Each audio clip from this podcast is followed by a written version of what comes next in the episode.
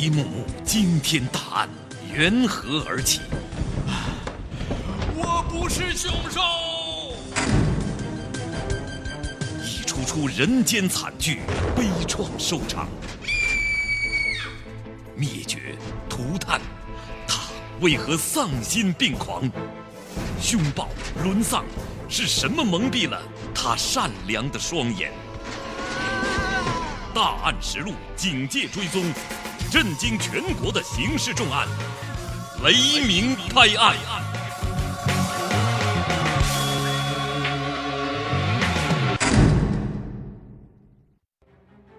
为谋求事业腾达，他曾低三下四的屈从妻子。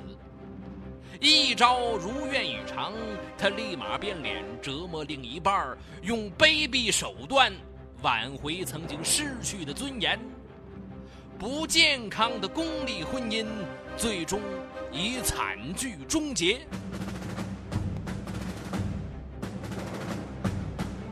敬请收听《雷鸣拍案》，为您解读黑龙江警示情感重案。挽回尊严，院长杀妻的无耻与悲凉。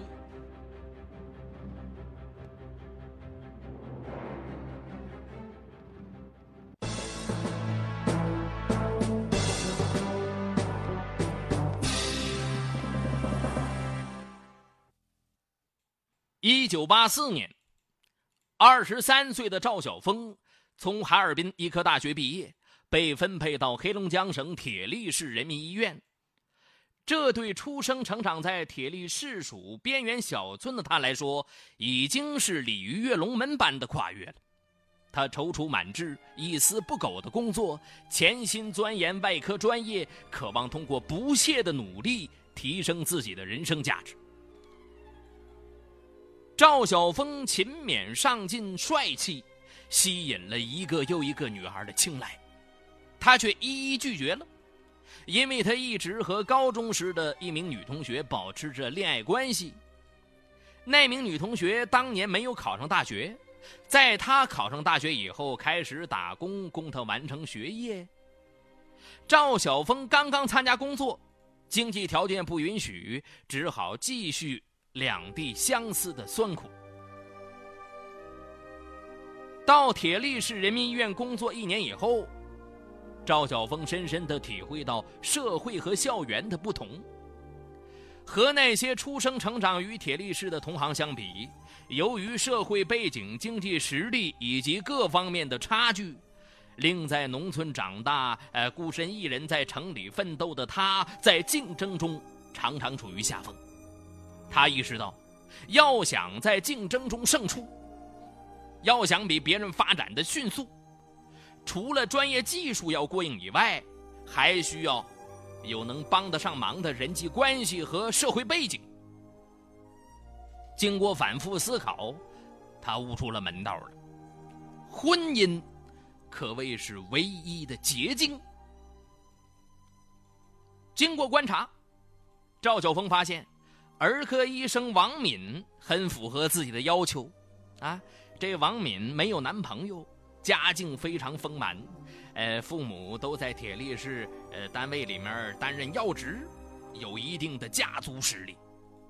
他暗暗做出决定，尽快博取王敏的好感，娶王敏为妻。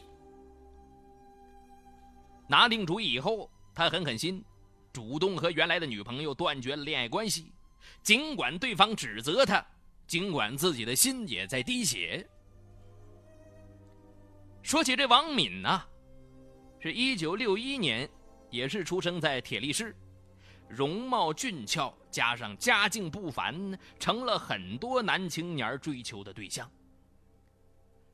在单纯正直的王敏看来，爱情应该是纯洁的，如果掺杂了功利，就变质了。所以他不断的拒绝一个又一个追求者。期待真正爱他的白马王子出现。赵晓峰在工作中好学上进，言谈举止表现出良好的修养和气质，哎呀，早就引起了这王敏的注意了。面对赵晓峰的追求，王敏动心了。一九八五年十二月上旬的一天傍晚，到哈尔滨学习了半个月的王敏，刚刚走出铁力士火车站，就看见赵晓峰迎面而来，主动帮他提了背包。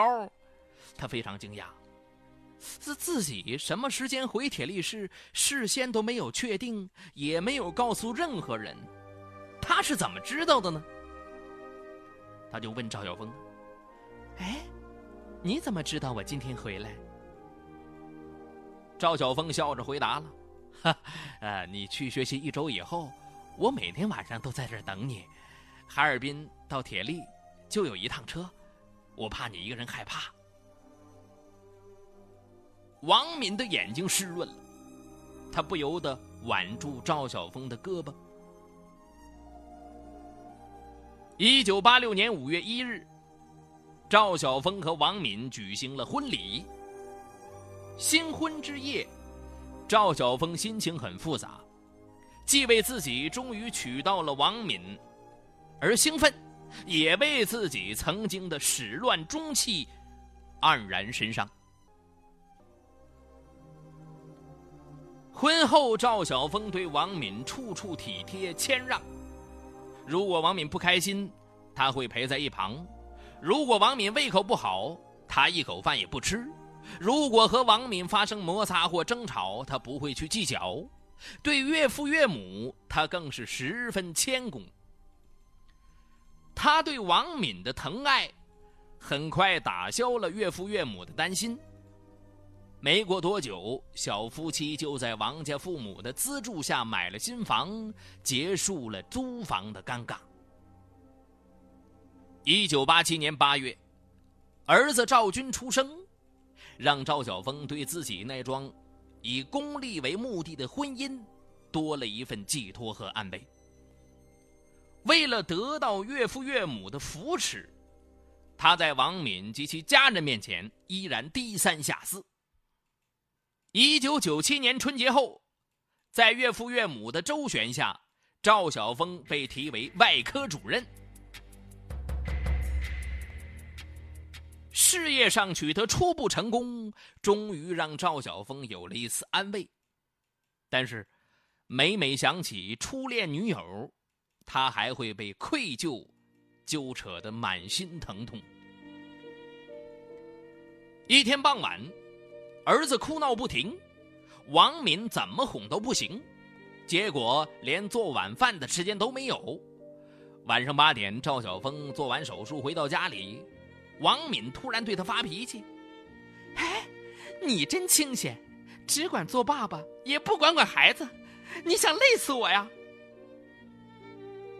在此之前呢，王敏虽然也对赵晓峰发过脾气，但无理取闹这还是第一次。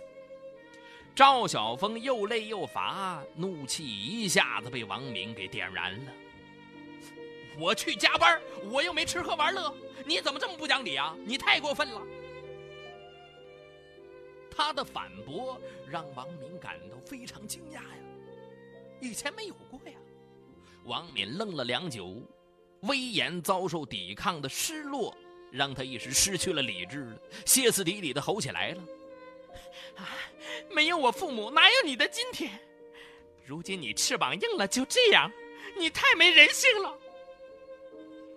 他的辱骂仿佛一把把利剑刺在了赵晓峰的心头。赵晓峰悲愤气恼，他胸中仿佛有熔岩喷溅，双手不停的颤抖，有股冲上前去痛打王敏一顿的冲动。不过，他最终还是控制住了，因为他意识到自己能够在铁力士立足，的确是岳父岳母帮了大忙。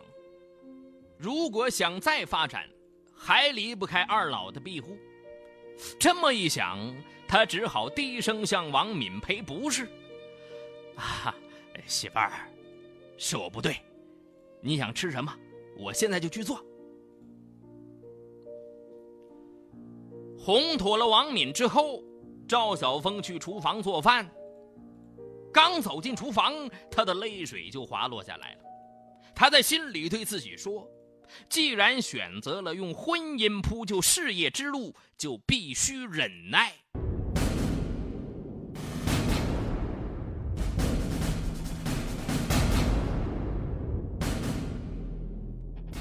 日子在逆来顺受当中渐渐消逝，赵晓峰的专业技术日臻成熟，加上社会关系越来越多，他于二零零一年四月出任铁力市人民医院院长，这让刚刚四十岁的他满心骄傲。最让他感到扬眉吐气的是，岳父岳母退休了，王敏手中的尚方宝剑已经失去昔日的威严和光芒。新上任的赵晓峰大刀阔斧在医院里展开人事调整。很快，他在招聘医务人员的过程当中体会到权力的能量。一天，赵晓峰正在埋头工作之时，一个非常要好的朋友推门而进，寒暄一番之后，来人说有一个想应聘到医院工作的女士托他前来疏通，希望能和赵院长一起吃顿晚饭。朋友的情面不好拒绝，当天晚上，赵晓峰是应约参加了宴请。酒桌上，赵晓峰看到了那个想应聘到他们医院工作的女士赵丹。这赵丹三十岁，原在铁力市一家小医院工作，因为小医院的效益不好，想调到铁力市人民医院去。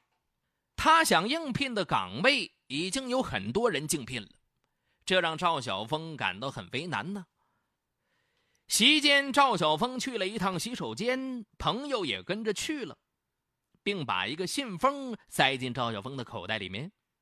赵晓峰意识到信封里面一定是钱，心情忐忑，却不知道该说什么，也不知道该怎么处理。回到酒桌上，朋友若无其事的让赵丹向院长敬酒。赵丹立刻站起来，走到赵晓峰的身边，为赵晓峰倒满了啤酒，娇羞的说了：“啊，赵院长，一笔写不出两个赵字儿，我们可是一家人呐，我的工作就指望你了。”说着，他的目光越来越温柔，身体也离赵晓峰越来越近。哎呦，赵晓峰顿时心里边砰砰直跳啊，慌乱的举起酒杯，当场表态了：“啊，我我我我会尽量想办法的。”当天晚上回到家里，赵晓峰把信封一打开，里面装的果然是钱，一数，整整五十片五千块。他兴奋的把钱递给了王敏。王敏却冷着脸对他说了：“这钱不该收，会坏了你的名声。”赵晓峰感到很意外，他看了看王敏，冷笑一声，头一遭用不屑的口吻说：“哼，就你清高，我苦挨了这么多年，现在医院归我管，怎能放着权力不用？那我图啥呀？你以后少管我的事儿啊！”三天后。赵丹打电话到赵晓峰的办公室，赵晓峰表示他工作的事情他正在考虑。赵丹打断他的话说了：“他只是想和赵院长这个自家人一起吃顿晚饭，并表示想单独和他聊聊。”嘿，这赵丹娇滴滴的声音呢，让赵晓峰放下电话以后还耳红脸热。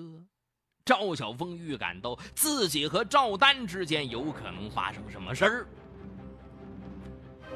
晚饭时分，赵晓峰赶到赵丹事先预定好的酒店包房，嘿，衣着暴露又性感的赵丹正等在那儿。几杯酒下肚以后，赵丹的目光变得火辣辣的，身体也越来越靠向了赵晓峰。赵丹正式到铁力市人民医院上班的时候，赵晓峰已经和他多次发生性关系。财色双收让赵晓峰体验到了权力的作用，也让他多年失落的情感得到了补偿。每次和赵丹苟合，他既感到兴奋，也感到报复妻子的快感。随着应酬增多，赵晓峰回家的时间越来越短，越来越晚，向他投怀送抱的女人也越来越多。王敏对醉醺醺的他表示不满的时候，赵晓峰不再像以前那么俯首听命了，取而代之的是冷言冷语。一天，赵晓峰收受了一万块钱的好处费，王敏又对他提出批评。他立刻把嗓门提高八度：“啊，我收钱还不是为了这个家？你这么干净，这么清高，你喝西北风去？以后我的事儿你少管。我已经忍了你这么多年了，现在轮到我做主了，你知不知道？你要尝尝我以前对你低三下四的滋味了。”他的跋扈让王敏很吃惊啊。王敏哭了。赵晓峰还不依不饶的继续数落：“哼，以前我在你面前丢尽的，以后都要在你面前找回来。你如果识相，就乖乖听我的；不然，别怪我不客气。”赵晓峰在王敏面前异常跋扈霸道，在外人面前却还是尽量表现的谦逊有加。啊如果有人送礼或有女人投怀送抱，他一律照单全收。二零零二年八月，刚刚从医科大学毕业的二十三岁女大学生贺兰兰，应聘到铁力市人民医院工作。呵，年轻漂亮的她立刻引起了赵晓峰的注意。赵晓峰发现贺兰兰和他的初恋女友长得非常相像，心中的欲火马上腾升。他通过手中的权力对贺兰兰展开进攻，没几个回合就把贺兰兰给俘虏了。随着两人关系的发展，赵晓峰萌生了爱的情愫。哎，十月份的一天，已经几天没有放纵情欲的赵晓峰把贺兰兰带回家里。王敏早就听说丈夫和贺兰兰关系暧昧，这一天她发现这赵贺二人突然从医院消失，便立刻赶回家去，结果把赤身裸体搂抱在一起的赵晓峰和贺兰兰堵在被窝里了。悲愤欲绝，疯了似的冲向了贺兰兰，却被赵晓峰一把给拉住。他挣扎着试图挣脱赵晓峰的拉扯。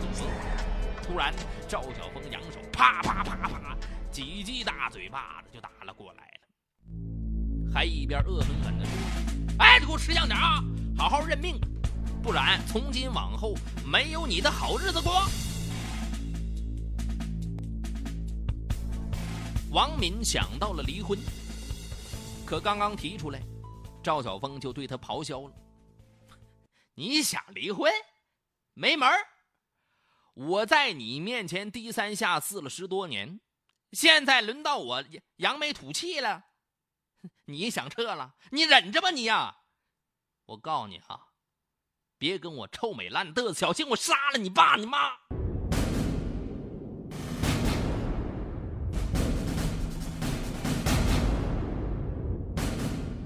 王敏胆怯，几次冲突后。他无可奈何的选择忍耐。赵晓峰和贺兰兰不再回避任何人，两人几乎公开来往，没有一个医院员工敢在赵晓峰面前表现不满或提意见。赵晓峰知道这一切都是权力帮了他，他的痊愈之心越来越膨胀，他对王敏也越来越跋扈。因为一些应酬需要夫妻双双出现，赵晓峰尽管很不情愿，却不得不带王敏一起去。一次，赵晓峰带王敏去陪几个客人吃饭，客人当中有一个三十多岁的女人，容貌出众，气质优雅，让他怦然心动。酒过三巡以后，赵晓峰借着酒劲儿对那个女人大献殷勤呐，敬酒夹菜聊天儿，呵。全然没把王敏放在眼里。回到家以后，王敏对赵晓峰说了：“啊，你和贺兰兰勾搭在一起，我已经忍受了。今天你竟然当着我的面勾搭别的女人，我对你真的彻底失望了。你不同意离婚，那就不离婚。但我实在不想看你像其他女人献媚的丑态。以后你任何应酬都不要叫我参加了。你在外人面前，你给我留点脸面和自尊好吗？听了王敏的话，赵晓峰索性说了：“你以为我愿意带你去啊？以后带不带你，还得看我高不高兴呢。”赵晓峰糜烂的生活在铁力市人民医院几乎是尽人皆知，但医院外的人并不十分了解。二零零三年十一月十一号，赵晓峰听说自己可能被纳入铁力市市委干部的候选名单，不禁异常兴奋呢。他约了几个朋友一起吃晚饭庆贺。那几个朋友都带着妻子准时赴宴，只有赵晓峰形单影只。席间。有女士提议赵晓峰把王敏找来，让他们女人之间说说话。赵晓峰却不想让王敏到场，于是轻描淡写的说了：“啊，就不要他来了，他还有事儿。”朋友立刻开玩笑说了：“啊，是不是叫不出啊？”其他在座的人也附和着起哄。赵晓峰无奈。只好拨通家里的电话，可拨打了几次都没人接听。